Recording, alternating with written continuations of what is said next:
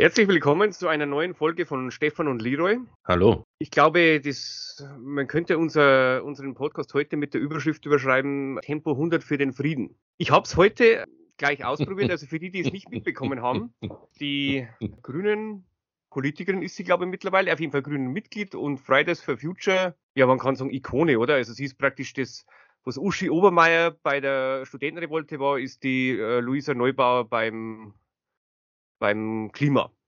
Also die, die Uschi Obermeier des Klimas kann man es vielleicht nennen, oder? Frau Neubauer, die hat jetzt so. Ja, die, die, die, Jeanne, die Jeanne d'Arc der Weltenrettung. Jeanne d'Arc des CO2s vielleicht, du hast recht, ja, das ist noch besser. Und die ist ja auch Expertin für, für Außenpolitik und, und Krieg. Und darum war sie scheinbar gestern im ja, Maischberger oder ich habe keine Ahnung, was da immer so für Sendungen kommt, Maischberger oder wie heißt die andere? Keine Ahnung, ich habe seit fünf Jahren keinen Fernseher. Und hm. ich habe also nur das gelesen, dass sie äh, hat also Tempo 100 für den äh, Frieden gefordert und ich habe es dann heute auch gleich ausprobiert. Ich gehe eigentlich immer zu Fuß oder fahre mit dem Fahrrad. Auto fahre ich praktisch gar nicht. Und Freitagmorgen arbeite ich nicht, da ist immer mein Tag, da gehe ich auf den Wochenmarkt und uh, heute sind wir dann eben dann mit dem Auto mit Tempo 100 in die Stadt reingefahren und Putin war beeindruckt. Mhm. Also das muss man sagen und es funktioniert wirklich, das wissen viele nicht. Man, wenn man so schnell fährt, wird man natürlich dann äh, schnell vor der Polizei aufgehalten und wenn man aber dann das Fenster runterdreht und rausschreit, Tempo 100 für den Frieden, dann darf man ist auch es für den Frieden und für die Rettung der Ukraine, dann ist okay, glaube ich. Ne? Dann kann man weiterfahren, ja. Also man wird ja. nicht bestraft. Das, das wissen viele nicht. Also mir ist es mit den 100 jetzt zu langsam, weil ich einen Alpha habe. Einen, einen zwar sehr alten und klapprigen, aber Tempo 100 ist kein, kein Tempo, was zu meinem Auto passt. Ich habe jetzt schon überlegt, wenn ich 180 fahre, ob das dann 180 für den Krieg heißen muss oder? Nein, also ich glaube, wenn, wenn äh, Tempo 100 den Frieden bringt, dann müsste Tempo 200 den Frieden in der halben Zeit bringen. Ja, also 200 will ich der alten Dame nicht mehr zumuten, aber 180 mache ich regelmäßig. Das ist ja dann folgendes Problem. Wenn man so schnell fährt mit so einem alten Auto, was ja ohnehin schon sehr, sehr viel CO2 freisetzt und das ganze Klima kaputt macht auf der ganzen Welt, dann verbraucht man ja auch sehr, sehr viel Benzin. Und das Benzin kaufen wir ja doch zu sehr großen Teilen beim Russen, sprich bei Putin, weil dem gehört ja fast die ganze Ölindustrie dort. Ja, das weiß ja keiner, aber man kann das manchmal in der Zeitung lesen, dass er sich den halben Staat schon einverleibt hat als Privateigentum. Wenn ich also so schnell fahre, schädige ich dann nicht eigentlich die Ukraine und bin ich dann nicht auch irgendwie Putinist? Nein, also sagen wir mal so, es ist, äh, ich vermute ja, dass die Strategie von der Luisa Neubauer ist, dass man vielleicht so viel CO2 ausstößt, dass dann in Russland die Permafrostböden äh, schmilzen und die im Schlamm versinken. Ah, weil die ja. hat aus der Geschichte gelernt, äh, das war ja auch das Problem der Wehrmacht damals. Als die dann äh, da mit bisschen Verspätung äh, in Russland einmarschiert sind, äh, sind ja die deutschen Panzer dann im Schlamm versunken und dann noch im Schnee stecken geblieben. Ich vermute, dass das die Strategie sein soll. Mhm. Aber der Putin bezahlt ja seine Soldaten in Rubel und auch die Panzer stellt er also selbst her. Ich war ganz verwundert, dass diese eigentlich einfachen wirtschaftlichen Zusammenhänge, die früher mal jeder wusste, aber die letzten 30, 40 Jahre haben sich leider im besten Fall Ökonomen durchgesetzt, die das nicht so ganz kapieren. Aber unser Wirtschaftsminister, da war ich also sehr überrascht, der hat das scheinbar, ich hab, ja, also ich habe da einen kurzen Ausschnitt auf irgendwo auf Twitter oder so gesehen. Und da hat er also das erklärt, so wie es ich jetzt auch gesagt habe. Also, und der russische Rubel kann der russische Staat so viel herstellen, wie er will. Also da bringt es gar nichts, weil wir ja noch unser, unser Öl in US-Dollar und Euro bezahlen und mit denen kann er in Russland nichts anfangen es muss keiner Angst haben, wenn er je Tempo 100 dann für den Frieden fährt, dass, dass Putin da möglichst äh, viel Geld dann für seine Soldaten hat. Ja, aber nur solange wir noch in Dollar und Euro bezahlen. Ne? Also das zusätzlich zu den Möglichkeiten des Geld selber druckens kommt dann von uns auch noch einiges an Geld dazu, aber erst ab dem 15. April. Ja, wenn er dann äh, das Öl in, in Rubel bezahlen lässt, wobei das keinen Unterschied macht, jetzt die Soldaten zu bezahlen oder, oder eben die Panzer herzustellen noch besser funktioniert es natürlich, wenn man so wie bei der Weltmeisterschaft so kleine Fähnchen, diesmal halt dann nicht die deutsche Flagge, sondern die Ukraine-Flagge drauf hat, dürfte es noch ein bisschen besser gehen. Und wie, wie ist das jetzt bei den Indern zum Beispiel und bei den Chinesen, die jetzt mit 20 Prozent Nachlass Öl bekommen, wenn die Auto fahren? Naja, deren müssen, Autos, müssen, die, müssen die dann 20 Kilometer weniger fahren, damit sie für den Frieden fahren oder 20 Kilometer mehr? Ich glaube, dass das, äh, diese 20 Prozent ist genau das, was, weil die haben ja alle ältere Autos, was deren Autos mehr Benzin brauchen. Mm. Das hm. ist also da genau mit einberechnet wahrscheinlich. Der Durchschnittsverbrauch dort dürfte vielleicht um 20 Prozent höher sein und darum bekommen sie dann um 20 Prozent billiger. Ach, so kommt der Nachlass zustande, weil da war ich mir sowieso nicht ganz im Klaren drüber gewesen. Okay, das ergibt Sinn, ja. Und, und wie, wie machst du das persönlich? Fährst du jetzt immer mit 100 in der 30er-Zone? Nee, ich bist du, bist du auch manchmal ein Kriegstreiber? Ich hab's jetzt, ich bin eigentlich, also ich muss ja zugeben, ich bin ja schon sehr, sehr viele Jahre ein Kriegstreiber, weil ich ja nur zu Fuß gehe oder mit dem Fahrrad fahre. Ich bin eigentlich kein so großer Autofahrer mehr, schon lange nicht mehr. Auch aus Zeitersparnisgründen, weil man in der Stadt zu Fuß oder mit dem Fahrrad eben deutlich schneller ist. Also, vielleicht bin ich sogar schuld, dass der Krieg ausgebrochen ist, ja, weil ich ihm nie gefahren bin. Ja, was soll ich da erst sagen? Ja. Ich habe mich heute erst wieder entschieden, nicht mit dem Zug auf die Datsche rauszufahren. Ich hatte auch so ein komisches Gefühl auf der Autobahn. Ich habe einen längeren inneren Monolog geführt, habe gehofft, dass du mir das heute erklären kannst, ob das jetzt in Ordnung war von mir oder nicht, ob, ob ich da irgendwie. Wir sollten vielleicht mal die, die Luisa Neubauer einladen, die direkt fragen, dass sie uns erklärt, weil da ist mit Sicherheit noch Erläuterungsbedarf da. Also wir können sie ja mal anfragen, ob sie zu uns kommt. Äh, ist, ist die bei den Grünen oder ist die. Es hieß, es hieß, dass die, ja, äh, dass die jetzt bei den Grünen ist. Mhm. Ist, da ist, ist, das, ist, das die, ist das die, die nicht so hässlich ist wie alle anderen, die bei den Grünen sind, oder?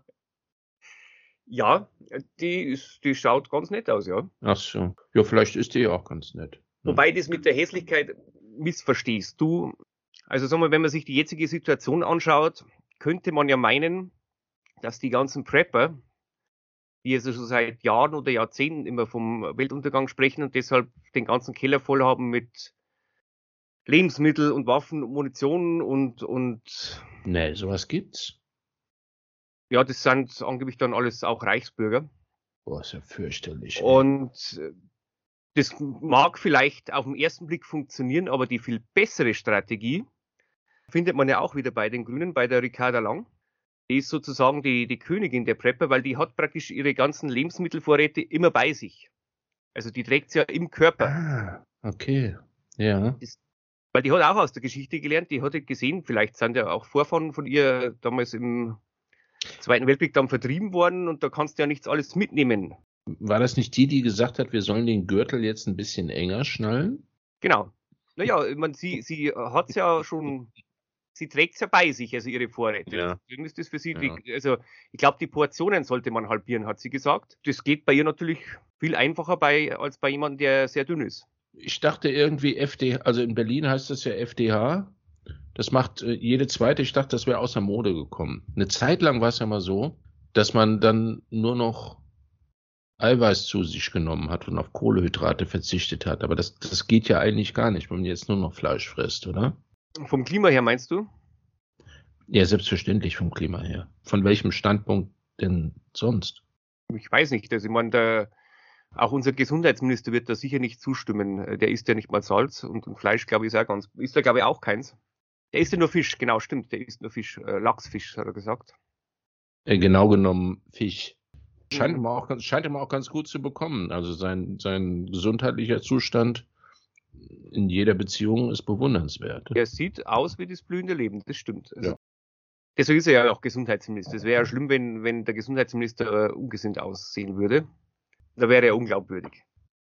Naja, also ich glaube schon, wir sehen momentan eine große Zeitenwende vor uns, ausgelöst durch, durch den, den Krieg in der Ukraine, dass sich jetzt auch doch so viele Länder Russland anschließen, also nicht kriegsmäßig, sondern halt wirtschaftlich. Der Außenminister ist ja praktisch, der russische Außenminister ist ja ständig unterwegs. Gestern oder heute war er dann schon wieder in Indien. Mhm. Und schaut also so die ehemalige, was man früher als die dritte Welt bezeichnet hat, um sich. Es scheint, dass die irgendwie keine Lust mehr haben, sich so vom US-Imperialismus ausbeuten zu lassen. Kann man gar nicht verstehen, aber es ist so. Scheinbar. Ich, ich verstehe das auch nicht. Bei den ganzen Segnungen, die die Amerikaner diesen Ländern gebracht haben nach dem Zweiten Weltkrieg. Ich, ich nenne das Undankbarkeit. Das stimmt, ja. Also auch Russland hat ja große Segnungen äh, in den 90er Jahren, als dann die US-Ökonomen dort eingefallen sind und einmal die äh, radikale Privatisierung äh, beworben haben und aber gleichzeitig die ökonomische Schocktherapie mit Inflationsraten von, was weiß ich, 1000 Prozent oder so. Und gleichzeitig natürlich, wie man es immer macht, diesen Ländern dann Kredite in US-Dollar natürlich vom IBF aufzuschwatzen, die man dann nicht bezahlen kann und deshalb muss man eben dann äh, Staatseigentum verscherbeln und oder eben seine Rohstoffe dann in US-Dollar verkaufen. Das waren sehr, sehr große Segnungen, die Russland in den 90er Jahren zuteil geworden sind. Ich hatte auch das Privileg, direkt als Augenzeuge teilnehmen zu dürfen an den Segnungen und ihren positiven Auswirkungen. Das hat zu einer großen Beliebtheit des Westens in Russland geführt, vor allen Dingen der USA. Also die, die Werte sind praktisch in den Himmel gestiegen. Auch die Demokratie hat erheblich an Bedeutung und an Fans gewonnen. Das Wort Demokratie hm, benutzt man eigentlich in Russland gar nicht mehr. Die Russen sagen dazu äh, Demokratie und Diermo heißt auf Russisch Scheiße. So. und äh, Demokratisator, als Demokratisator wird der Schlagstock der Polizisten benannt. Ah ja. Deswegen sind die ja jetzt auch, weil die von diesem Demokratisierungs- und Privatisierungskurs Abstand genommen haben und von dem Kurs des kompletten Ausverkaufs des Landes an friedliebende Firmen aus den USA. Deswegen sind die jetzt auch auf so einen aggressiven Kurs gekommen. Ja, es ist, ist schön, auch die, die westlichen Ökonomen, die lernen jetzt gerade, dass es also nicht wichtig ist, wer das Geld hat und welches Geld man hat, äh, sondern dass es wichtig ist, eben die Ressourcen zu haben und die Rohstoffe. Das finde ich ja absolut überraschend. Also, ja. wer hätte das gedacht? Ja, ja. Äh, ich habe das Gefühl, das haben noch bei weitem nicht alle kapiert. Bei uns noch nicht ganz, aber ähm, zumindest ja. merkt man die Auswirkungen jetzt und dürfte dann das dauert ja immer lang, bis sich sowas, bis sich so alte Lehren dann ausschleichen, aber der Anfang dürfte gemacht sein, ja. Und also der Glaube, es wäre wichtig, möglichst große US-Dollar oder Euro Guthaben anzuhäufen und deshalb halt möglichst viel zu exportieren, wie es wir ja auch machen. Ja, das, das dürfte sich langsam ändern, glaube ich. Ja, das wird noch ein bisschen dauern. Wir, wir, wie du gesagt hast, wir sind an einer Zeitenwende, das glaube ich auch. Im Bewusstsein der meisten angekommen ist, wird das noch ein paar Monate dauern, denke ich. Also es wird nochmal einen Sommerurlaub geben, wo alle nochmal glauben, dass alles schön und gut ist und so wie immer. Dann wird die Erkenntnis langsam durchsickern. Ja. Ich bin mir auch nicht sicher, was im Moment von dem, was wir sehen, was auf diesen Konflikt zurückzuführen ist, der sowieso für ganz andere Sachen steht und was auf die Covid-Geschichte zurückzuführen ist, die uns jetzt auf die Füße fällt. Na, das kommt jetzt beides zusammen, natürlich, mhm. ja. Also, ich meine, beim, man sieht es ja bei uns bei der Bundesregierung, wie gesagt, beim Wirtschaftsminister ist schon angekommen oder vielleicht wusste er es schon immer, das weiß ich nicht. Der hat wahrscheinlich auch, der Robert Habeck hat vielleicht auch ein bisschen andere Gedanken an die Zukunft äh, als so viele andere Politiker, die wir bisher hatten, weil der hat im Gegensatz zu den anderen vier Kinder. Der hat Kinder und er hat einen landwirtschaftlichen Hof und der weiß, dass die Sachen nicht von alleine passieren. Eben, also der, aber wie gesagt, beim, beim Finanzminister Lindner zum Beispiel scheint es noch nicht angekommen zu sein. Der hat also gestern wieder ein Interview gegeben, wo er wieder gesagt hat, wir müssen uns Geld aus der Zukunft leihen und äh, äh hat man sich jemals schon Geld in der Vergangenheit geliehen? Nein, in der Vergangenheit nicht, aber als Staat. Äh, ich dachte, das Wesen des Kredits bestünde darin, dass es in der Zukunft irgendwo Die Rückzahlung in der Zukunft ist, ja. erfolgt, das stimmt, aber mhm. das trifft halt auf den Staat eben nicht zu weil der Staat eben nichts schuldet. Also vorausgesetzt, er ist in der eigenen Währung verschuldet, also so wie man es ja bei den äh, ehemals dritte Weltländern immer gemacht hat, dass man eben da von den amerikanischen Thinktanks äh, denen die US-Dollar-Kredite aufgeschwatzt hat. Mhm.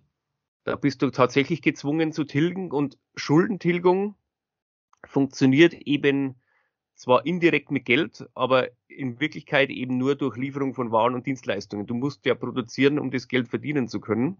Das verstehe ich gar nicht, weil Geld ist ja eigentlich zum Essen da. ja. Das weiß ja jeder. Ja.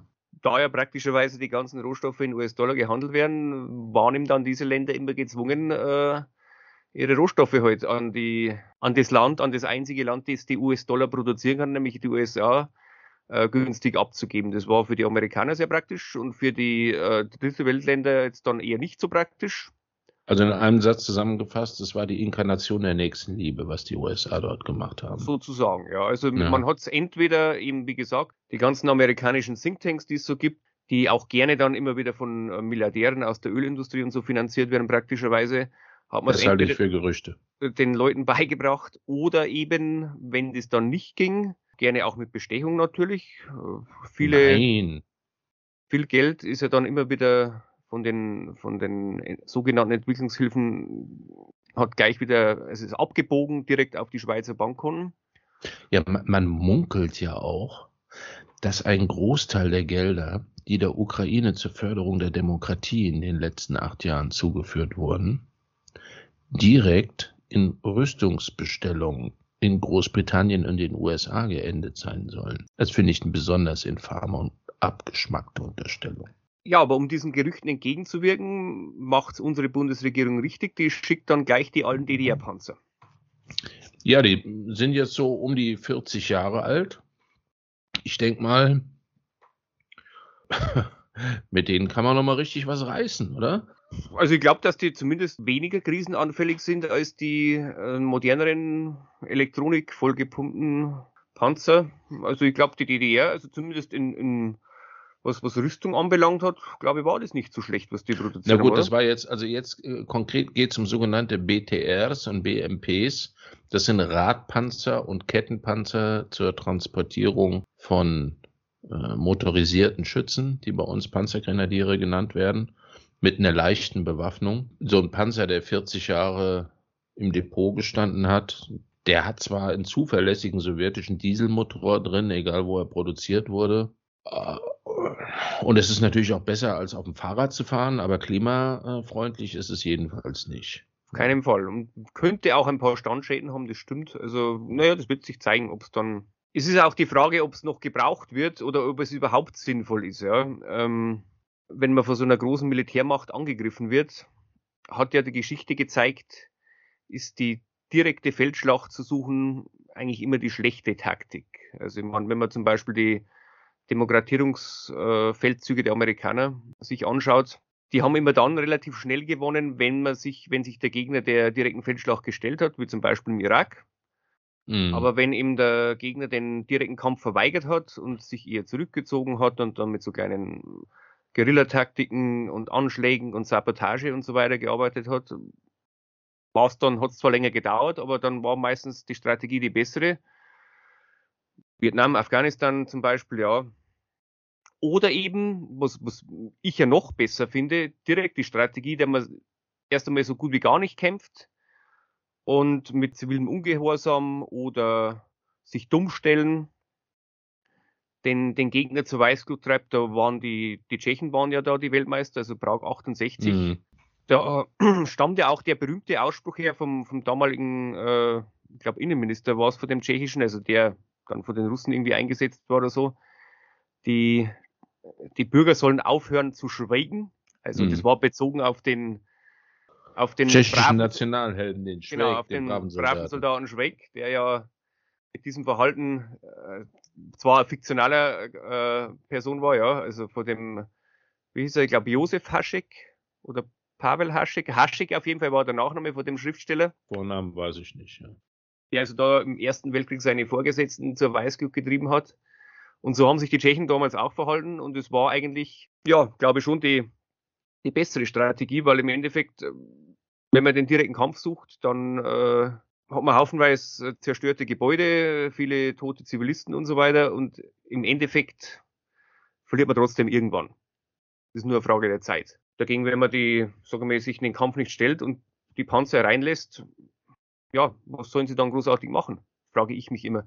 Naja, das kommt äh, darauf an, in welchem bewaffneten Konflikt und wel unter welchen Rahmenbedingungen du kämpfst. Die Geschichte in der Ukraine ist ja jetzt insofern ein bisschen anders, sowohl für die Ukrainer als auch für die Russen, als äh, dass die Ukrainer in den Gebieten, die sie offensichtlich tatsächlich emotional nicht als ihre eigenen Gebiete empfinden, nämlich Donbass und Lugansk, zu der Taktik übergegangen sind, den Straßenkampf ohne Rücksicht auf zivile Verluste zu suchen. Während die Gegenseite die Gebiete, die sie als ihre eigenen empfindet, nicht mit einer Feuerwalze platt machen will, weil dort nämlich Leute wohnen, die sie als ihre eigenen empfinden. Insofern, wenn die offene Schlacht stattfinden würde außerhalb des Donbass, wo sich die größten äh, ukrainischen Truppenverbände eingegraben haben seit acht Jahren, in von der Sowjetunion damals noch errichteten befestigten Stellung,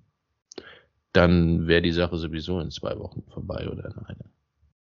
Ich war da halt ja. ganz verwundert. Ich habe ein Interview gesehen, nicht in den deutschen Medien, vom ukrainischen irgendein Minister, ich weiß nicht mehr, was der für der Verteidigungsminister oder so, der dann gesagt hat, also die Zerstörungen dort an den ganzen Gebäuden äh, stammen jetzt nicht durch russische Bombardierung oder so. Sein Ausspruch war, die, die Russen müssten ja blöd sein, wenn sie sauteure, millionenteure Präzisionsraketen mhm. auf Zivilisten abschießen würden, sondern ja. dass die auf militärische äh, Ziele abgeschossen werden und dass ein Großteil der Schäden sozusagen durch Friendly Fire, durch die, durch die Luftabwehr und Trümmer, die dann runter, runterfallen und so weiter, verursacht wurden. Da war ich ganz verwundert.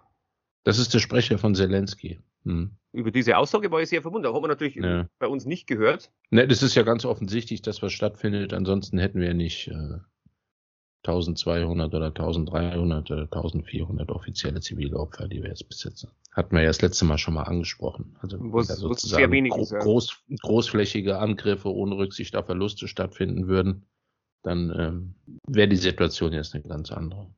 Die, die, die offene Auseinandersetzung wird ja von den Ukrainern vermieden in den Gebieten, die die Russen für sich beanspruchen, in Anführungszeichen, und wird von den Russen in den Gebieten vermieden, denen gegenüber sie keinerlei Ansprüche haben, nämlich in den Gebieten, die sozusagen ukrainisch sprechend oder rein ukrainisch besiedelt sind. So, da gibt es ja keinerlei Auseinandersetzung.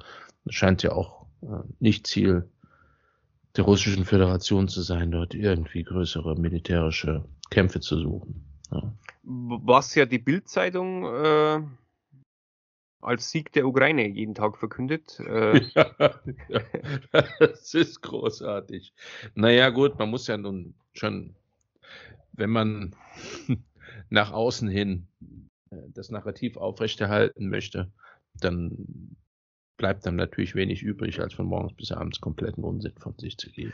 Wo ich auch äh, lustig fand, gestern war da so ein Video von, von Minen auf der Straße ich weiß nicht, ob du das gesehen hast. Großartig, dass sie mit den Füßen beiseite gekickt genau, haben. Genau, ja, das haben sie da nicht, das, mit, das haben sie da nicht gezeigt. Sie haben ja nur das erste gezeigt, äh, wo dann die, wo der mit dem Auto da so drüber gefahren ist. Wo der mit dem Auto drüber ist. Es gibt aber ein Nachfolgevideo, das wo sie das mit... Ja, ja, genau, wo sie mit den Füßen weg, äh, aber, ähm, also mal für die, für die Nichtsoldaten, das, wenn das Panzerminen waren, und das sollen sie ja gewesen sein, dann ist es keine gute Idee, da mit dem Auto drüber zu fahren, auch wenn man nicht direkt drauf fährt, weil die sehr oft eben auf Magnetismus äh, reagieren, also über, über das Metall, das drüber fährt. Ja? Ja, es ist auch keine gute Idee, das im Fußballstil äh, mit Springerstiefeln zum Straßenrand beiseite zu kicken. Sollte man nicht machen, kann vielleicht bei Panzerminen könnte es vielleicht noch funktionieren, aber wenn man sich nicht ganz sicher ist, also wenn das wirklich Tretminen sind, dann ist das keine gute Idee. Ja? ja. Äh, so sieht's aus. Äh, grundsätzlich, ähm, nochmal zurückzukommen auf das, was vorhin der deutsche Finanzminister mit dem, dass man sich das aus der Zukunft leiht und so. Also grundsätzlich ist es für einen Staat ja so, und das äh, verneinen viele Mainstream-Ökonomen, du kannst dir alles leisten, was in deinem Land produziert werden kann. Ja. Alles immer leisten, ja. Also ja. wenn heute, sagen wir mal, äh, unser Staat beschließen sollte, wir wollen jetzt wirklich äh, in Deutschland 40 Millionen Schülerlotsen haben, dann ist es nur eine Frage des Preises, diese Schülerlotsen zu bekommen. Mhm. Und wenn der Staat jetzt hergehen würde und würde sagen, ich zahle den Schülerlotsen 150 Euro in der Stunde, dann würdest du wahrscheinlich diese 40 Millionen Schülerlotsen haben. Natürlich äh, ist es das nicht unbedingt eine gute Idee und das würde dann auch mit Sicherheit zu hoher Inflation führen, weil ihm dann diese Arbeitskräfte wieder in äh, sinnvolleren äh, Bereichen. Die würden aus der Produktion abgezogen werden und dann für Probleme sorgen, natürlich. Genau, ja. aber das ist das, was funktioniert, ja. Es ist überhaupt kein Problem. Jede Zahlung, die der Finanzminister leistet, wird von der Zentralbank ausgeführt. Der Finanzminister kann die, kann sein Konto 24 Stunden lang überziehen um das Konto dann wieder auf Null zu stellen, muss er halt dann äh, Staatsanleihen verkaufen, was überhaupt kein Problem ist, weil ja diese, wenn der Finanzminister Geld ausgibt, das äh, ist ja Zentralbankgeld. Also das landet dann erst einmal auf den Konten äh, der Korrespondenzbank, wo eben diese Schülerlotsen dann ihr Konto haben als Reserven. Und die Banken müssen dann äh, neues, also das ist dann ein Aktivum für die, für die Banken und die Banken müssen aber gleichzeitig, um die Bilanz auszugleichen, Buchgeld erschaffen, dann auf der Passivseite der, der Bankbilanz und das den Schülerlotsen auf dem Konto gut schreiben. Und genau mit diesen, diese Reserven braucht man aber wieder, um Staatsanleihen zu kaufen. Anders geht es nicht. Das heißt, der Finanzminister geht dann her und versteigert am nächsten Tag genau die Summe Staatsanleihen, die er, wo er heute halt sein Konto überzogen hat. Und die äh, Banken reißen sich dann in der Regel drum und äh, kaufen mit den Reserven ihm dann die Staatsanleihen, weil es auf die Zinsen gibt und auf die Reserven nicht oder sogar Negativzins gibt. Und schon ist das Geld wieder vom Markt verschwunden und die Staatsanleihen sind da und wir haben die Schülerlotsen, die dann ihre Kontoguthaben haben. Und in der Aktivseite der Bilanz von der Bank ändert sich eben, das ist dann ein reiner Aktiventausch von Kassenbestand an Reserven in Staatsanleihen. Das ist alles. Mehr passiert hier nicht. Da muss man sich nichts aus der Zukunft leihen oder so, ja. Solange die Produktion das hergibt.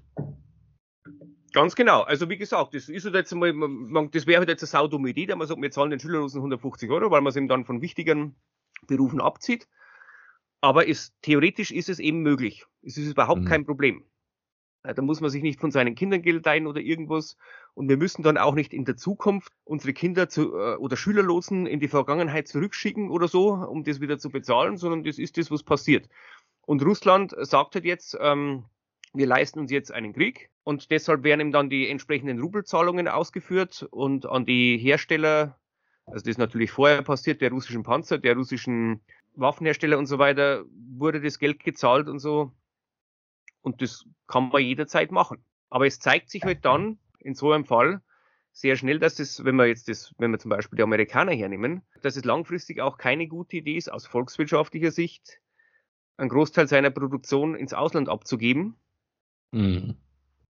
Und, äh, oder England ist ja auch ein sehr gutes Beispiel, und in der Heimat eben dann nur noch, naja, den Finanzsektor zu haben, ein bisschen Hightech und die Leute, weil es heißt ja dann immer von, von vielen äh, Thinktanks und Ökonomen, ja, das sei ja alles kein großes Problem, weil es entstehen dann, dann immer viel neuere und bessere Arbeitsplätze, wenn man die Produktion wegnimmt.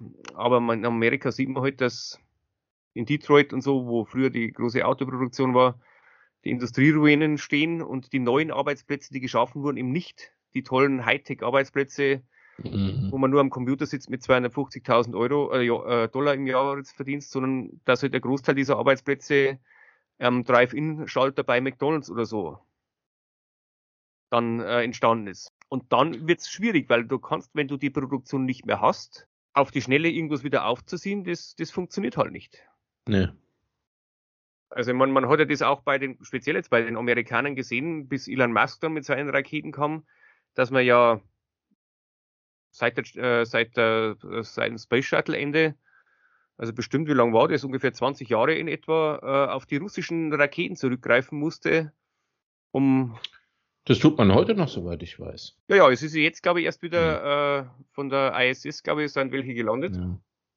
Dabei weiß doch jeder, dass die Rohstoffe, selbst wenn man die Produktion wieder in Gang bringen will, die Rohstoffe, die man braucht zur Reaktivierung der Produktion, die werden ja am Laptop erschaffen. Ne? Gemeint. Das ist ja das Mining, ja, ja. wie beim Bitcoin. Daher kommt das mit dem Mining. Ne? Dann sitzt dann einer, das ist dann ein Start-up-Unternehmer, der ist dann sehr, sehr gut am Computer und der sorgt dann dafür, dass das Nickel und das Aluminium aus Russland in die USA kommt oder zu uns oder auch das Gas oder das Weizen oder was auch immer. Ne? Das kann man alles am Computer machen. Und äh, man muss ja auch nicht mehr essen. Also es, es, reicht ja schon, wenn man sich vorstellt, dass man isst. Ja, ja das ist ja dann, äh, was, wie es der ähm, äh, Mark Zuckerberg jetzt dann ja mit seinem Metaverse äh, erfunden hat. Also man bewegt sich ja nicht mehr in der normalen Welt, sondern man ist ja dann mhm. im Metaverse. Mhm. Und es müsste jetzt nur noch wahrscheinlich jemand die, das Bitcoin-Mining jetzt umstellen auf, auf Rubel-Mining. Aber dann wäre mhm. das Problem wieder gelöst mit dem, mit dem russischen Gas und so weiter. Ja, ja. Dass man jetzt einen Rubel bezahlen muss. Ja. Also da wird ja gern auch von, vor allem auch äh, libertären Ökonomen. Also eigentlich braucht es nur einen Pizzalieferdienst, der aufrechterhalten wird. Der Rest funktioniert von allein, oder? Das stimmt, ja. Ja. Man sieht es immer, also wir sprechen jetzt, wir haben jetzt sehr kollektivistisch gesprochen die ganze Zeit, ja. Von Volkswirtschaft und was wir tun und was die Amerikaner tun und so. Liegt daran, dass wir natürlich, also zumindest ich, äh, äh dass wir Linke sind, oder? Vermute ich mal. Äh, ich bin kein Linker. ich bin auch kein Rechter. Ich habe keine Ahnung, aber ja. Also ich bin kein Linker, das wollte ich jetzt nochmal gesagt haben. Ich schon. Ja. Aber heute halt oldschool. Und ähm, also so. Na, oldschool kann ich gerade noch mitleben. So, das äh, hatte ich schon mal. Hm. Und von der anderen Seite, also von der eher freiheitlichen und libertären Seite, wird ja immer gesagt, naja, wir, sind ja alles Individuen und das ist mir scheißegal. Ich kaufe was aus Russland und da muss man sich dafür interessieren, was der Rest macht. Das ist grundsätzlich richtig, ja. Die Entscheidungen werden ja meistens von Individuen getroffen. Also, dass ich jetzt Gas verbrauche oder Öl oder so. Ja, und oder so eine asoziale Tat, wie ich heute gemacht habe, dass ich mir eine Tafel Rittersport gekauft habe. Blutschokolade. Blutschokolade, ja. ja. Mhm. Auch das ist eine, eine Entscheidung eines Individuums, aber was man nicht vergessen darf, wenn ich heute ein Produkt aus Russland kaufen möchte, dann muss ich das in Rubel bezahlen.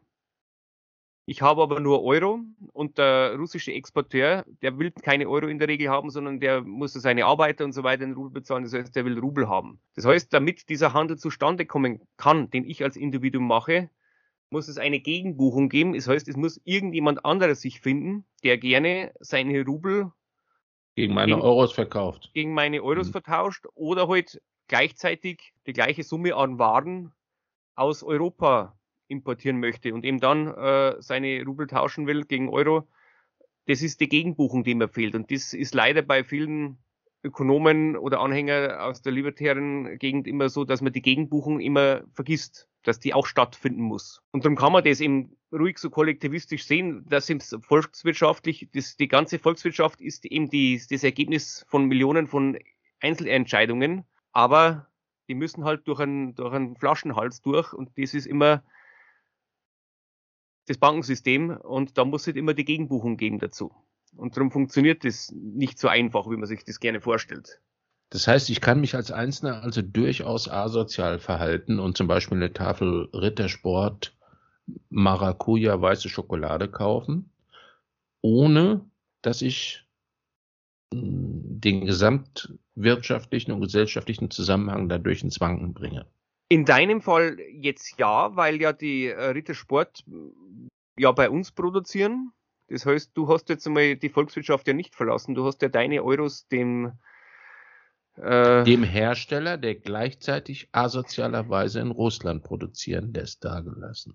Das stimmt, ja. aber ich, ich weiß es Es kann ja nicht sein, dass die Russen Schokolade fressen, während Aber ich gehe jetzt mal äh, davon aus, dass die Schokolade, die du gegessen hast, ja in Deutschland produziert wurde. Wobei man natürlich sagen kann, dass natürlich weiße Schokolade schon ein bisschen sowas, ähm, naja, ein Geschmäckle hat, finde ich jetzt diskriminierst du dann ähm, die dunklere Schokolade? Äh, ich habe die dunkle Schokolade diskriminiert, ich habe sie aber von einer schwarzen Verkäuferin gekauft, die sie freiwillig verkauft hat. Hm. Und die hat sie, also sie hatte verschiedene Schokoladen im Angebot und darunter gab es eine weiße Nuss und weiße Maracuja und es gab auch schwarze Schokolade. Bei der schwarzen Schokolade hatte ich Angst, dass das als kulturelle Aneignung ausgelegt werden könnte. Deswegen habe ich mich für die weiße Schokolade entschieden. Und die, wurde, die wurde mir auch ohne Protest verkauft. Dann ist es, äh, es war es wahrscheinlich, du hast recht, wegen der kulturellen Aneignung, das habe jetzt ich wieder vergessen. Ja, Stefan, äh, äh, also auf zwei Zylindern kannst du nicht durch die Gegend fahren. Du hast recht, ja. Du musst das stimmt. Also alle Sinne schärfen das ist eben mein Problem, ja, weil ich ja noch also Oldschool-Linker bin. Und damals war halt das, also haben sich die Linken, das wissen ja heute die jungen Leute nicht mehr, hm. äh, die Linken haben sich ja früher mal dafür eingesetzt, für so Dinge wie bessere Arbeitsbedingungen für ja, Arbeiter. Unglaublich. Ja, für Arbeitslose, für Rentner, ja, ja. gegen Privilegien von Großkonzernen, gegen Ausbeutung und so. Gegen Subventionen von Großkonzernen, die vorher Gewinne eingefahren haben also eigentlich unvorstellbare Dann, Dinge. und das ist das Allerschlimmste, die waren ja sogar noch gegen Krieg und gegen Waffenlieferungen. Ja, das muss man sich vorstellen. Und vor allen Dingen, die waren gegen Waffenlieferungen in Krisengebieten. Genau. Ja? Also, äh, das ist ja, also das ist ja heute, also vor sechs Monaten galt das eigentlich noch, aber heute ist man da schon weiter. Man ist, man ist weiter, aber ich habe Ja. äh, leider den, die, diesen Schritt noch nicht so geistig verarbeitet, weil die heutige Linke kümmert sich natürlich um solche bösen Themen nicht mehr, sondern die ist, äh, man nennt es ja jetzt Vogue, ja, also die kümmert sich eigentlich nur noch um richtig wichtige Themen. Mhm. Mhm. Und da gehören natürlich so Sachen wie kulturelle Eignungen, äh, Aneignungen mit, mit dann äh, Dreadlocks bei, bei Weißen und so, das steht da ganz oben auf der Liste. Und jetzt verstehst du auch, warum ich weiße Schokolade gekauft habe. Weil du, du bist schon weiter, du hast diesen, diesen Schritt, äh, du bist den Schritt schon gegangen. Ja? Ich habe noch nicht geistig nachvollzogen, das ist mein Genau. Problem. Das hängt damit zusammen, dass ich kein Linker bin. Ich habe es einfach schneller kapiert. Das kann sein. Du, du bist einfach nicht in diesen alten Denkmustern verhaftet, ja. Genau. Ich bin der pure Egoist. Ich denke nur an meinen eigenen Vorteil, so wie alle anderen auch. Das, was wir hier machen, das äh, ist mir gestern auch wieder aufgefallen, ist übrigens Mansplaining. Was? Ja, ja. Also wenn du als Mann was erklärst, so wie ich jetzt das vorhin erklärt habe, wie das funktioniert mit den Staatsfinanzen und so, das nennt man dann Mansplaining und das zeigt also den Frauen, dass man sie für dümmer hält und äh, indem man ihnen was erklärt. Also gut, bei uns geht's, wir haben ja kaum weibliche Zuhörer. Aber die 15 Prozent, also, Also, bei den Noch nicht mal unsere eigenen Frauen hören uns zu. Ja? Die sowieso nicht, aber bei den, äh, bei den 15% Frauen, die uns Ja. zuhören, also was, was das sagt zumindest die Statistik von Spotify, möchte ich mich natürlich entschuldigen für mein äh, ständiges Mansplaining, das ja schon jetzt in der 14. Folge läuft. Es tut mir leid. ja gut, Berufskrankheit, ne? Ja, ja, das stimmt. Und bei mir ist es halt einfach Chauvinismus. Na, das ist, kommt bei mir mit Sicherheit auch dazu. Mhm. Das liegt auch daran, dass wir heute in einer Zeit aufgewachsen sind, also das war ja noch die alte Bundesrepublik, wo ja so ein Chauvinist wie, wie äh, Helmut Kohl Kanzler war zum Beispiel. Oh. Oder, oder auch Willy Brandt, der ja, der ja Weiber hatte ohne Ende. Ja, und man hat es auch zugelassen, dass wir auf Klassenfahrten Flaschendrehen gespielt haben und solche abartigen Dinge gemacht haben. Gut, das haben wir alles hinter uns gelassen. Wir wollen jetzt auch die junge Generation nicht mit diesen Horrorfakten aufschrecken. Sollte man nicht, wenn man nämlich überhaupt einmal, also hast du damals beim Flaschendrehen an den Infektionsschutz gedacht? Nein, ich habe nur an die Angebetete gedacht. Wir hatten keine Masken auf. Nein, Gott sei Dank haben wir jetzt am Montag, muss ich sagen, ähm, mit diesem, dass die Maskenpflicht endet, äh, finde ich persönlich jetzt gut, weil man dann nämlich wirklich sieht, wer zu den Guten gehört und wer nicht. Das war ja Genau. jetzt nicht so einfach. Da konnten sich ja jetzt die, die ganzen äh, Radikalen unter ihrer Maske verstecken. ja. Und die sieht man jetzt dann, weil die werden wahrscheinlich dann keine Maske mehr tragen. Also du meinst die Demokratiefeinde.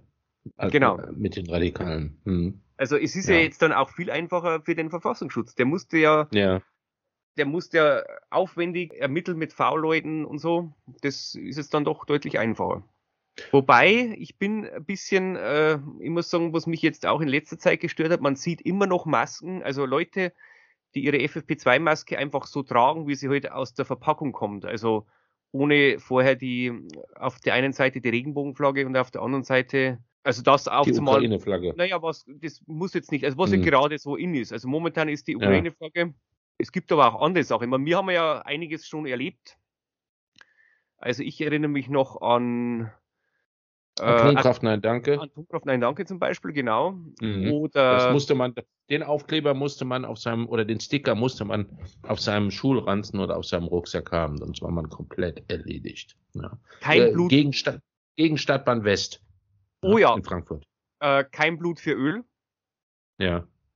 Das war dann bei der Operation Desert Storm, musste man also kein Blut für Öl ha- ähm, Und also ich habe das damals auch einmal ausprobiert beim, beim Blutspenden, aber das ging gar nicht. Also die, selbst wenn du nachgefragt hast, man bekam da gar kein, kein Öl. Du hast kein Öl Blut. bekommen. Naja. Nein, das, Das ging ist eh nicht. Lug und Betrug, wohin man schaut. Was gab's noch? Fuck Chirac, dann, äh, wann war das? Ich glaube so 94 ungefähr, oder? Fuck Chirac kenne ich nicht. Doch, da, als Also Jacques Chirac weiß ich ja, aber Ja, ja, Fuck Chirac, den Spruch kenne ich nicht. Doch, die hatte doch damals, äh, der hatte doch damals den letzten Atombommentest da in diesem was war denn das? Mururoa-Atoll oder so Da gemacht. war was, da war was, der hat eine Insel in die Luft gesprengt. Genau, irgend so ein Atombombentest und Ja. äh, warum er den unbedingt haben wollte, weiß ich nicht mehr. Er hat gesagt, das ist jetzt definitiv der letzte, aber den muss man noch machen. Mhm. Und da war bei uns im Westen da einiges los. Oder der dann auch, wie hieß die Ölplattform von Shell? Ja. Äh, ich, ich, den Namen weiß ich nicht mehr. Als alle Shell-Tankstellen boykottiert wurden Genau. Und ähm, die Inhaber von Shell-Tankstellen geschlagen wurden von, von tankenden Mitbürgern. Ja. Weil die Ölplattform versenkt worden ist. Ich, ich weiß nicht. Brandspar, Brandspar hieß sie. Okay. Die Das hätte ich jetzt nicht mehr gewusst. Ja. Und das war ja damals auch ein, ein Riesenaufwand und man musste ja dann, also das war ja eigentlich immer so üblich, dass man die Ölplattformen, dass man die leer gepumpt hat und dann eben äh, im Meer versenkt. Und ja, gesprengt und fertig. Ja. hat sich, auch bei alten Schiffen wurde das gerne gemacht und das hat Mhm. sich dann eigentlich gezeigt, dass die relativ schnell von, von Korallen und so besiedelt wurden Mhm. und dass das eigentlich gar nicht so schlecht war. Mhm. Und aber Greenpeace hat ja damals dann eine große Aktion gemacht. Ich glaube, da haben sich dann auch irgendwelche dann abgeseilt auf diese Plattform und festgekettet oder so. Genau. Und dann musste die dann äh, Abgeschleppt werden. werden. Und, Ich wurde, und die wurde nach England geschleppt und dann zerlegt, glaube aufwendig zerlegt. Und es gab dann Mhm. Berechnungen, dass das also äh, so aufwendig war und äh, wahnsinnig umweltschädlich. Und ich äh, Greenpeace hat aber dann aus der ganzen Sache gelernt. Die haben ja dann ihr, ihr eigenes Schiff, die Rainbow Warrior, als die Mhm. dann schrottreif war, äh, die haben sie dann auch direkt im Meer versenkt. ich. Oh, das war bestimmt ein Versehen. Hm. Das war dann nicht schlimm. Also das kommt immer drauf an, wer es macht. Das muss man auch sagen. Ist, der gute Gedanke muss ja immer da, also dabei sein. Äh, wir, wir wiederholen das jedes Mal.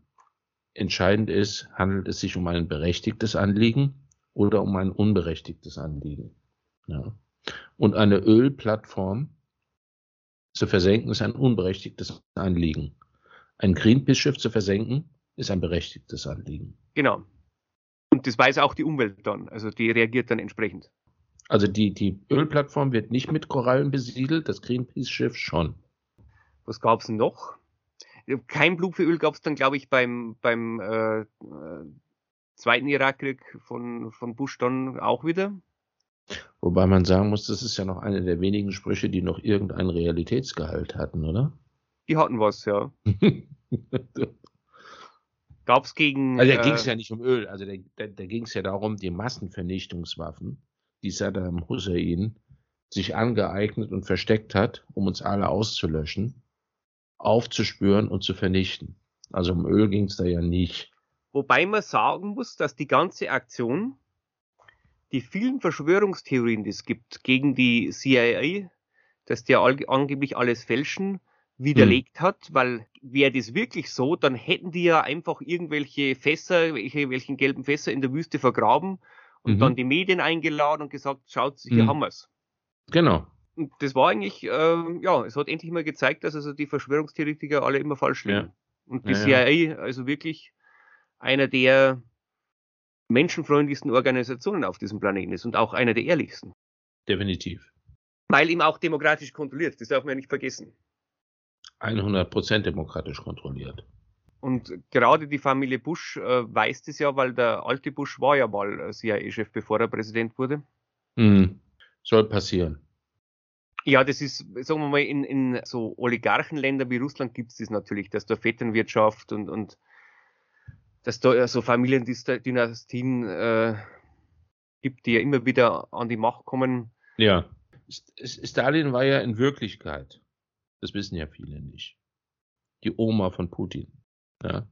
Die hatte sich einer Hormonbehandlung unterzogen, weil sie sich nicht ganz darüber im Klaren war, welchem biologischen Geschlecht sie anhing. Das andere Geschlecht war schon, also das Gender war klar. So. Und ähm, seit der sozialistischen Revolution 1917, die ja eigentlich nur davor gesorgt hat, dass die Romanows an der Macht bleiben, wenn auch verkleidet, hat sich da nichts geändert. Das ist von einer Generation an die andere weitergegeben worden. Und, und Putin hat das ja auch an seine zwei Zwillingssöhne jetzt schon weiter versprochen, das Reich als Privateigentum. Ja, das ist praktisch. Die sind auch jetzt schon demokratisch gewählt worden. Also das weiß man schon. Also die Zustimmung liegt eigentlich bei fast 100 Prozent. Also die Wahlurnen sind sozusagen schon gefüllt und versiegelt und Richtig. werden aber dann ausgezählt, wenn, wenn Putin dann, ja, vielleicht macht er das so, also äh, den Sieg über die Ukraine ist dann sein, sein letzter Arbeitstag und dann geht er in Rente oder so. Nein, die Ukraine wird ja über Russland siegen, nicht umgekehrt. Also, na gut, dann, dann äh, um seine Niederlage einzugestehen, wird er dann zurücktreten, genau. so ja. wie es in Russland ja oft üblich ist. Man, man äh, man entschuldigt also, sich. Ne? Man, man äh, geht erst in den Urlaub mhm. und äh, erkrankt dann und kommt dann aus dem Urlaub nicht mehr zurück. Also das war ja, das haben wir ja bei Khrushchev erlebt. Da war ja mhm. das, dieses berühmte, also äh, ich glaube, da waren die, die russischen Kosmonauten waren da im Weltall und äh, haben noch, wurden noch verabschiedet vom Khrushchev und dann ähm, gab es einen Funkspruch von dem Präsidenten und die waren dann ganz verwundert, weil ihm dann äh, Khrushchev nicht mehr da war, sondern wir waren Nachfolger Andropov. Nee, nach Khrushchev kam Brezhnev. Ah, Brezhnev kam dann, genau. Ja. Und die sprachen dann. Und der war ziemlich lange dran. Ja, stimmt. Andropov kommt, glaube ich, nachher dann. Nee, da kam erst Tschernjenko. Und nach Tschernjenko kam Andropov. Und dann kam Gorbatschow. Ah ja. Und Tschernjenko war, ja war, noch so ein sprechender Greis gewesen, irgend so ein Halbtoter. Und Andropov war, wie ja auch Bush, der KGB-Chef gewesen. Ja. Genau, das war ja eigentlich, also die haben schon auch immer ein bisschen auf die Gewaltenteilung ja geachtet in der Sowjetunion, ja. weil das eigentlich ja nicht vorher nicht möglich war. Dass, also da hat man ja das Politbüro und den KGB immer auseinandergehalten und das war dann ja. der erste Bruch. Genau. Und Putin hat es ja dann äh, genauso gemacht wieder. Der war doch vorher äh, Geheimdienstchef und dann eben russischer Präsident. Also das, der hat sich ja dann Nein, an. Der war kein Geheimdienstchef. Nein, der Chef nicht, stimmt nicht. Der, aber er war beim Geheimnis der, sowas. Der, Chef war der, nicht. Stimmt. Ja, ja, nee, der, der war ein stink, stinknormaler ja. äh, äh Agent, glaube ich, vom Militärgeheimnis. Ja, stimmt, der war nicht so. Hast recht, der war doch irgendwie in Deutschland. Äh, der war in Dresden stationiert äh, bei den, Sta also ich, ich denke mal, das wird Militärgeheimdienst gewesen sein, aber das weiß ich nicht genau. Oder vielleicht war es auch KGB, ist ja scheißegal. Ja. War der später nicht aber beim FSB war der dann nicht mehr, oder? Na, äh, also der KGB ist umbenannt worden ja, irgendwann ja. in FSB. Und doch, ich glaube schon. Also der wird noch dort gewesen sein. Der war ja so eine Kompromissfigur, die dann nach oben gebracht wurde. Kann ich dir nicht genau sagen, weiß ich weil nicht. Der, weil der Jelzin immer zu besoffen war. Ja, was anderes außer besoffen kannte der ja nicht. Du hast ihn ja noch, du hast ja noch seine Hand geschüttelt damals. Ich habe Jelzin noch die Hand geschüttelt. Äh, 1904, 94, glaube ich. Ja. Als es die offizielle Abschiedsparade unter den Linden gab. Da gab es noch Als die Truppen abgezogen Lied. sind, oder? Als die Truppen abgezogen sind, da gab es noch eine feierliche Abschiedsparade. Äh, da sind Helmut Kohl und Boris Jelzin und Jelzin war damals auch sturzbesoffen schon gewesen, sind unter den Linden langmarschiert und haben sich dem begeisterten Pöbel hingegeben, der ihre Nachnamen ausgerufen hat. Und in dem Zusammenhang ist Boris Jelzin zu mir hingerannt hat mir die Hand geschüttelt und meinem Kumpel, der nebendran stand und irgendwie vulgärst Helmut gerufen hat. Helmut Kohl ist Boris Jelzin und seinen entsetzten Leibwächtern hinterhergerannt und hat uns die Hand geschüttelt. Also mir nicht, sondern meinem Kumpel. Ich habe die Hand von Jelzin in der Hand. Aber Helmut Kohl hat dich nicht verprügelt, oder? Nein. Das hat er doch, war wir haben, auch kein, wir haben auch keine Eier auf ihn geworfen. Ach so, stimmt. Aber weil wir ich waren glaub, total war... überrascht, dass die, dass die zu uns gekommen sind, nachdem wir so vulgär gebrüllt hatten. Das war doch, glaube ich, auch 94, oder? Da beim Wahlkampf 94, wo da in irgendwo im Osten der eine die Eier auf dem Helmut Kohl geworfen hat und der das dann. Das weiß ich nicht mehr, aber Helmut ist hingegangen, hat ihn aufs Maul gehauen. Das fand ich ganz, das fand das ich war großartig, männlich. ja. Das also da war männlich. plötzlich. Ja. Dachte ich, okay. Ja. ist doch ein Kerl. Ne? Genau. Also das würde man sich öfter wünschen. Kann man sich heute nicht mehr vorstellen irgendwie. Also dass die Frau Merkel jemanden aufs Maul haut. Oder Herr Habeck. Oder, oder jetzt der, der Herr Scholz im, glaube jetzt auch nicht so. Naja, vielleicht der Habeck. Hm, noch eher. Ich glaube es zwar jetzt auch nicht, aber vielleicht noch eher. Na gut, Herr Habeck ist Landwirt. Das, ja, muss, man ihm, das muss man ihm zugute halten. Der ist in irgendeiner Form wird er noch geerdet sein. Der hat zumindest schon ja. mal was, was Richtiges gearbeitet. Das auf jeden Fall. Er hat schon mal gearbeitet, offensichtlich. In welcher produktiv. Form? Produktiv. Ja, vor allem produktiv. Also das, mhm. ja, der macht auch auf mich, muss ich sagen, keinen so diesen, diesen Wogen-Eindruck, den, den viele Grünen ja haben, hört man von ihnen einfach eher weniger, muss ich mir sagen. Also mir persönlich ist es scheißegal, weil ich könnte in so einem, in so einer Umgebung, egal ob ich selber Woke bin oder nicht, wenn ich nur von Woken umgeben bin, könnte ich nicht existieren. Und äh, jeder, der sich da durchschlängelt, äh, ja. Wenn man dieser, naja, nehmen wir es mal, kann man so sagen, Religion angehört, es macht einfach wie bei jeder Religion, äh, dem man sich streng widmet, äh, macht halt das Leben einfacher. Du weißt für genau. Den, für denjenigen, der den Gottesdienst besucht. Du weißt genau, was du tun darfst und was du nicht tun mhm. darfst und, und wo du Applaus bekommst und für was nicht. Also für viele Leute, glaube ich, ist es so einfacher. Du musst weniger selbst denken. Ja, das ist ja nichts Neues. Also, man, das haben wir ja, also das muss ja jetzt nicht unbedingt, wie gesagt, das können richtige Religionen sein oder auch Ersatzreligionen, wie wir so schon oft politische Ideologien und so weiter gehabt haben. Die Leute mögen es gern meistens. Also, man, mhm. also ich glaube auch, die Umfragen, die es jetzt gibt zum Beispiel, dass, dass die Deutschen jetzt das ganz schlimm finden, dass der Staat jetzt plötzlich weniger an Maßnahmen befiehlt. Mhm. Mhm dass da 70 Prozent das schlecht finden, das, also das, die Zahlen glaube ich auf jeden Fall. Glaube ich auch, glaube ich sofort. Ja. Ist ja auch gefährlich, Stefan. Also machen wir uns nichts vor. Gerade jetzt im Sommer, äh, mhm. weil da unterschätzt man es ja gern. Ja, ja. Man hat ja von früher immer noch gehört, dass im Sommer ja kaum Erkältungskrankheiten auftreten. Ja, früher. So, und dann hat, vergisst man ja auch, dass Sommer vom Herbst kommt. Ja, genau. Also, das ist ja nur der Vorherbst. Und was im Herbst passiert, wissen wir alle. Und was im Winter passiert, wissen wir sowieso. Vor einem Jahr, glaube ich, haben wir ja dann noch den Lockdown gemacht, um Ostern zu retten.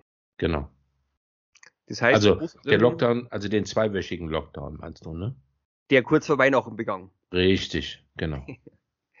also Ostern dürfte dann dieses Jahr als sozusagen als Massaker enden. Klar wird das ein Massaker. Das weiß doch jeder. Ja. Wie hier überhaupt die letzten zwei Jahre ein einziges Massaker waren. Also es ist ja, die Leute sind ja gestorben wie die Fliegen. Es die Krankenhäuser sind aus allen Nähten geplatzt. Gott sei Dank hatten wir die Maßnahmen. Ja. Gott sei Dank. Gott sei Dank äh, waren wir besonnen. Und das wird schwierig jetzt. Der Sommer wird, also das wird der Sommer des Todes. Ja, die Leute werden leichtsinnig. Es ist ja jetzt, äh, in Berlin ist es zum Beispiel so, ab dem 1. April, also heute, muss man, wenn man Geschäfte betritt, keine Maske mehr anziehen. Und stell dir vor, es gibt tatsächlich Leute, die nehmen dieses Recht wahr und gehen ohne Maske ins Geschäft. Die wissen überhaupt nicht, was sie tun. Da haben es mir in Bayern äh, noch besser, weil wir haben noch zwei Tage länger. Also bei uns ist ah. es dann erst ab, ab Sonntag oder kann man ja nicht ins Geschäft gehen, also in Wirklichkeit dann erst ab Montag ja, aber ich denke, also die zwei Tage könnten entscheidend sein. Ja, ja. Also man sollte halt einfach diese Reichtümer nicht verschenken. Richtig. Nicht leichtfertig aufs Spiel setzen. Das Erreichte nicht leichtfertig aufs Spiel setzen. Das ist äh, ein großer Satz. Das ist, denke ich mal, einer der, der Sätze unseres Zeitalters. Darum werde ich ja. auch, also obwohl es jetzt wärmer wird, trotzdem weiterhin meine Daunenjacke tragen. Weil man ja weiß, dass im äh, Winter wieder kälter wird dann. Wollten wir noch was ansprechen? Ja, gut. Also wir haben heute ja noch gemeinsam so im Vorgespräch, aber ich weiß nicht, ob das jetzt nicht vielleicht noch zu langweilig wird, mit der Zinskurve kurz gesprochen, die sich jetzt äh, vollkommen abgeflacht hat, zum Teil heute schon äh, umgedreht hat. Echt? Ja. Vielleicht jetzt einmal für die Nicht-Ökonomen. Die Zinskurve ist also eine Kurve, die man aufzeichnet, wo man die ganzen Renditen von Staatsanleihen aufzeichnet. Und generell ist es ja so, dass je länger die Laufzeit einer Staatsanleihe ist, also je länger ich sozusagen mein Geld festbinde, das gilt ja auch für jeden Kredit, wenn ich heute äh, Hausbaukredit mache, der zehn Jahre Laufzeit hat, dann muss ich weniger Zinsen bezahlen als auf einen, der, also mit Zinsbindung, als auf einen, der 30 Jahre läuft, weil ja da einfach das Risiko für die Bank höher ist. Und genauso ist bei Staatsanleihen auch, dass es da normalerweise je kürzer die Laufzeit ist, desto niedriger ist der Zins und bei den 30-Jährigen ist er dann am höchsten. Wenn wirtschaftlich alles normal läuft, ist es so, ja. Das ist immer guter Vorbote, wenn sich plötzlich die Zinskurve merklich abflacht. Das heißt, auf den man schaut meistens die zweijährig äh, laufenden Staatsanleihen und äh, vergleicht die mit den zehnjährigen. Wenn da plötzlich die Rendite sich annähert oder so gleich wird, das ist immer ein gewisses Warnsignal. Wenn es sich dann sogar umdreht, also wenn ich auf die zweijährigen Staatsanleihen höhere Zinsen kriege als auf die zehnjährigen, das ist dann noch größeres Warnsignal und dann hat sich eigentlich gezeigt, kann man in meinem äh, letzten Buch auch nachlesen, ähm, seit 1960 kam es immer in den nächsten 18 Monaten dann zu einer starken Rezession. Warum ist das Ganze so? Wieso dreht sich die Zinskurve um? Eigentlich muss man ja blöd sein, wenn man sagt, ja, ich leihe doch nicht äh, jemanden für 30 Jahre Geld und bekomme dann weniger Zins, als wenn ich es nur für zwei Jahre binde. Das Geld, das liegt einfach daran, dass die Renditen von Staatsanleihen sich an durch die Kurse der, der Anleihen bewegt werden. Also wenn die, die Kurse einer Staatsanleihe steigen, fällt gleichzeitig die Rendite. Ja, wenn ich jetzt eine Staatsanleihe habe, die hat noch ein Jahr Laufzeit und hat einen Nominalwert von 100 Euro und einen Zinskupon von 3% und ich kaufe die zum, genau zum Nennwert von 100 Euro und bekomme nach einem Jahr dann 103 Euro zurück, dann habe ich halt 3% Rendite.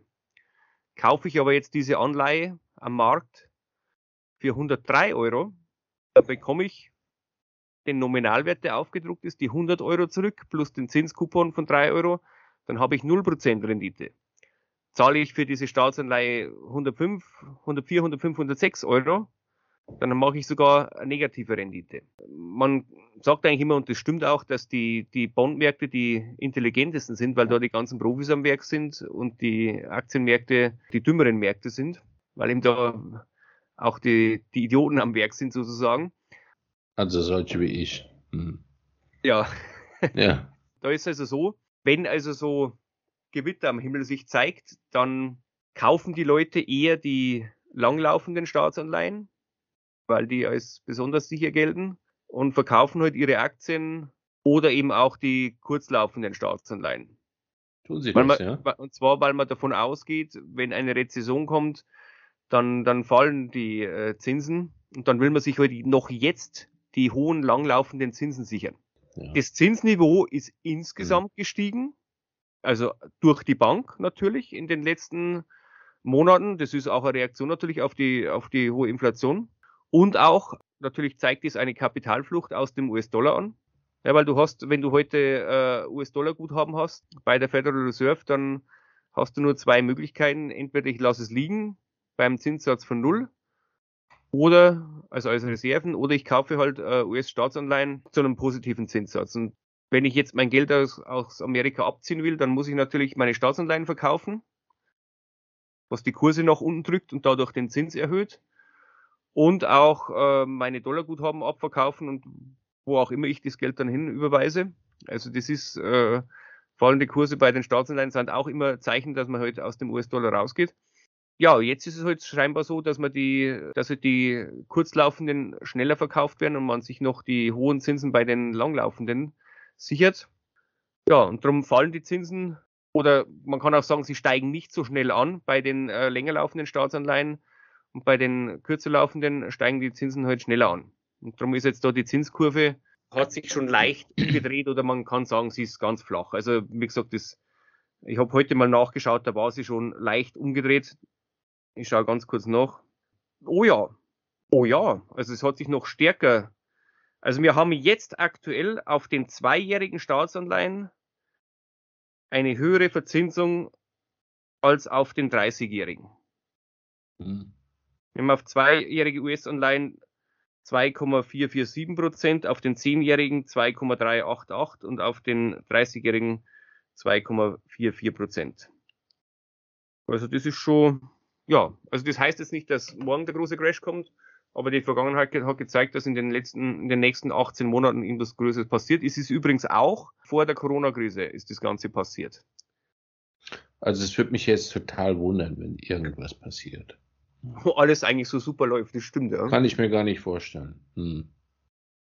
Vielleicht ist es äh, dieses Mal das erste Mal, wo sich alles äh, in Luft auflöst und alles ganz wunderbar ist, äh, weil halt es sich doch zeigt, dass der Westen Russland nicht braucht. Ja, und auch moralisch einfach besser. Das ist, Ja. Das ist ja der Hauptunterschied. Es geht ja nicht um Rohstoffe. Geht ja um Moral. Du hast recht. Man muss einfach das Richtige tun. Und da gehört halt eben auch, Moralisch, moralisch gesehen sind wir schon eine Supermacht. da gehört eben auch dann äh, Frieren für den Frieden und Hungern für den Frieden und um äh, auch Tempo 100 für den Frieden natürlich. Genau. Und Maske tragen für den Frieden? Ja, und kein Rittersport essen für den Frieden. Vielleicht, also da musste man mal in der Geschichte nachschauen, ob, ob Rittersport auch schon damals die berühmte Panzerschokolade hergestellt hat. das wird mich jetzt nicht wundern.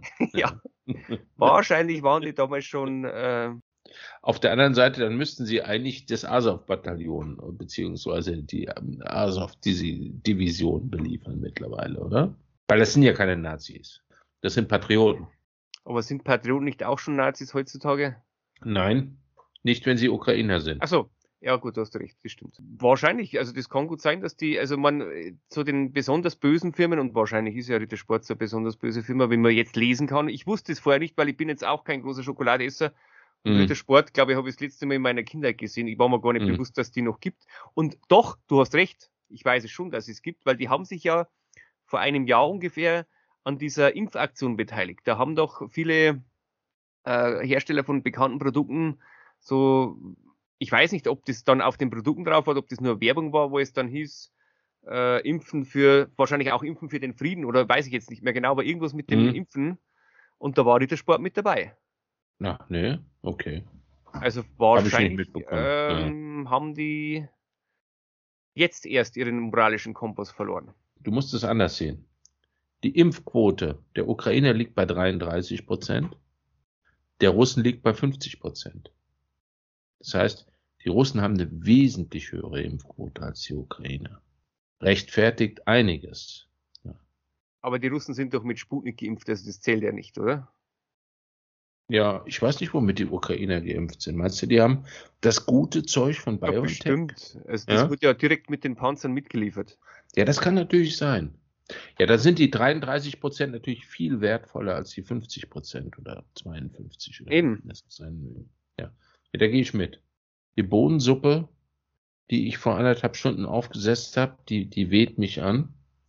Ich habe zusätzlich zu den zwei Bier, die ich, äh, um die Kälte zu bekämpfen, die hier drin vorherrscht, als ich reinkam, während unseres Gesprächs jetzt fast noch eine ganze Flasche Rotwein gesoffen. Aber du machst mit beim Frieren für den Frieden. Ja, natürlich. Ich habe die Heizung auch gleich wieder ausgestellt nach zwei Minuten. Ich habe auch äh, den Boiler habe ich auch nicht angemacht. Morgen wird kalt geduscht. Na gut, das mache ich schon immer. Also hm. bestimmt schon seit zehn Jahren. Also das, das traue ich, dir, das traue ich dir zu. Ja. Benutze ich hm. jetzt ganz ernsthaft nicht. Ich weiß gar nicht mehr warum, aber wenn man das mal angefangen hat, dann, dann kann man irgendwie nicht mehr damit aufhören, weil wenn man es dann mal wieder macht, sich warm zu duschen, dann hm verliert man diese ja, Fähigkeit so wieder. So geht's mir auch. Also warm duschen geht, geht, geht gar nicht. Aber, naja, aber was du jetzt heute machst, ist ja dann äh, Trinken für den Frieden gemacht hast. Ja, ich trinke keinen russischen Wein, sondern spanischen Wein. Hat Spanien auch Waffen geliefert? Äh, selbstverständlich. Schon. Na, dann, dann ist es in Ordnung. Ja. Ich trinke ja. auch hier den äh, spanischen Wein, den du mir empfohlen hast. Und muss sagen, der schmeckt sehr friedlich. Mhm. Also das war eine gute Empfehlung von dir. Der schmeckt blau-gelb. Ja. Und was ich, und hm. das ist jetzt ganz ernsthaft dazu ist, gegessen habe heute, war, war ähm, auch wieder eine Dose äh, Limberg-Kaviar, den, den Dorsch-Kaviar. Erstens Dose, zweitens Kaviar. Stefan, entschuldige bitte, willst du unseren äh, Podcast komplett zum Absturz bringen durch deine Bekenntnisse hier? Erstens einmal Limberg. Ja, gut. Auf jeden Fall. Und die Dose ja. ist äh, blau-gelb in der ukrainischen Farbe. Ah, super. Und ähm, die, der Hersteller, der ja in Berlin ist, oder der Vertrieb zumindest, die, die spenden sehr viel, also auf ihrer Homepage steht es zumindest. Äh, ja. Sind ja, ich vermute mal, dass das Ukrainer sind. Ähm, wenn, wenn du gut und gerecht sein willst, dann kannst du ja keine russische Flagge auf deine Produkte draufdrucken im Moment. Also dann bist du naja, aber das, die hatten das, glaube ich, schon vorher. Also ich habe ja da schon vor dem Krieg bestellt, das war immer schon diese Dose und auch der Name mhm. Lemberg natürlich. Und es ist natürlich auch, also kann man auch mal sagen, sparen für den Frieden, die, der ist ja sehr günstig, da kostet die 100 Gramm Dose nur 1,45 Euro. Ja, also es ist ja nicht vergleichbar mit dem teuren russischen Kaviar, den sich nur Oligarchen leisten können. Es ist ja äh, der Arbeiter- und Bauernkaviar. Die haben nicht nur, also nicht nur den, den Dorsch-Kaviar, sondern die haben auch einen hervorragenden Wildlachs-Kaviar, der ist etwas teurer, aber mhm. vom Preis her bei denen auch in Ordnung. Also da kosten 100 Gramm immer so um die 7 Euro, 7 oder 8 Euro was jetzt für Wildlachskaviar auch sehr günstig ist. Also die Amerikaner kannten das bis vor kurzem gar nicht. Also die haben das, äh, den Wildlachskaviar früher immer verwendet als Fischköder. Die haben den eingefroren. Mhm. Und dann, wenn man zum Fischen ging, äh, hat man die Kügelchen, die sind ja sehr große Kügelchen, kurz im Mund ein bisschen gelutscht, dass die weich wurden, dass man es dann auf den Haken äh, mhm. bringt. Und die haben das eigentlich erst kennengelernt mit, mit, mit über Sushi heute, halt, ja, weil die, die Japaner den auch sehr viel verwenden. Also ich kann den, äh, diesen äh, Lemberg-Vertrieb nur, nur empfehlen. In Berlin dort ist es wirklich, die haben auch andere Fisch, äh, Räucherfisch und, und, Fischkonserven und so. Ja, aber Räucherfisch ist dann ein paar Tage haltbar. Wie, wie wird der versendet irgendwie? Der ist immer in, äh, also es sind, ich habe da schon mal Ach, vakuumiert, oder? einen geräucherten Wildlachs bestellt, der war dann vakuumiert, ja. Ah. Ich weiß nicht, ob die den vorher einfrieren oder so, ich habe keine Ahnung, weiß ich nicht. Aber der war auch nicht schlecht. Also dieser, dieser Dorschkaviar für 1,45, das ist so ein direkter echter Geheimtipp, ja. Naja gut, also mich, mir fällt jetzt nichts mehr ein. Nö, mir auch nicht. Wie lange haben wir eigentlich schon wieder? Naja, heute haben wir ja eigentlich kaum was gesagt, was man schneiden müsste, oder? Ja. Dummheiten, aber ansonsten alles gut. Mir eigentlich, wenn man die, die Meinungsfreiheitsdoktrin von, von Spotify, also die Regeln liest, also am verbotesten ist es, über bestimmte Krankheiten zu reden. Das haben wir nicht gemacht über, über aktuelle Krankheiten, aber auch über eine bestimmte Krankheit, die Anfang der 80er Jahre so gerade aufgekommen ist, über die darf man auch nicht reden. Nee? Oder mh, steht explizit drin, also man darf da auf keinen Fall ja. irgendwas leugnen. Also die, die, die mit A anfängt und mit S aufhört, oder was? Ja, ja. Und es gibt das, ja da. Ah, okay. Und man darf auch keine der bekannten Wissenschaftler einladen, wie zum Beispiel den Peter Duisberg, damals und auch heute noch, also, äh, naja, hat der äh, Fake News verbreitet über diese Krankheit da aus den 80er Jahren. Und Schlimm. den darf man also explizit nicht einladen. Okay. Steht da drin. Aber der wird sich mit uns ja eh nicht abgeben. Wahrscheinlich, sind wir doch zu klein. Oder der ist ja, ja auch relativ alt schon jetzt. Ich weiß gar nicht, ob der noch ja. auftritt. Also noch nicht mal Putins Infokriegerin, Frau Lipp, äh, ist auf uns angesprungen, die ich ange angefragt habe. Ich, ich glaube ja fast, dass unser Podcast in, in Russland äh, der, den, der Zensur zum Opfer fällt, weil ich habe heute nochmal nachgeschaut. Also wir haben ja. sogar Zuhörer aus der Ukraine. Nee. Doch. Und aus allen möglichen Ländern. Ganzer Balkan und USA auch und so. Aber eben Russland nicht. Gut, wir sind zensiert. Klarer Fall. Also wundert kann, mich ja auch nicht. Kann sein, dass uns Putin da. Hm. Finde ich schade. Also zumindest der, der KGB, KGB oder jetzt FSB könnte uns doch mal zuhören. Naja, gut, dann würde ich sagen, schönes Wochenende, oder? Jo. Bis zum nächsten Mal. Tschüss.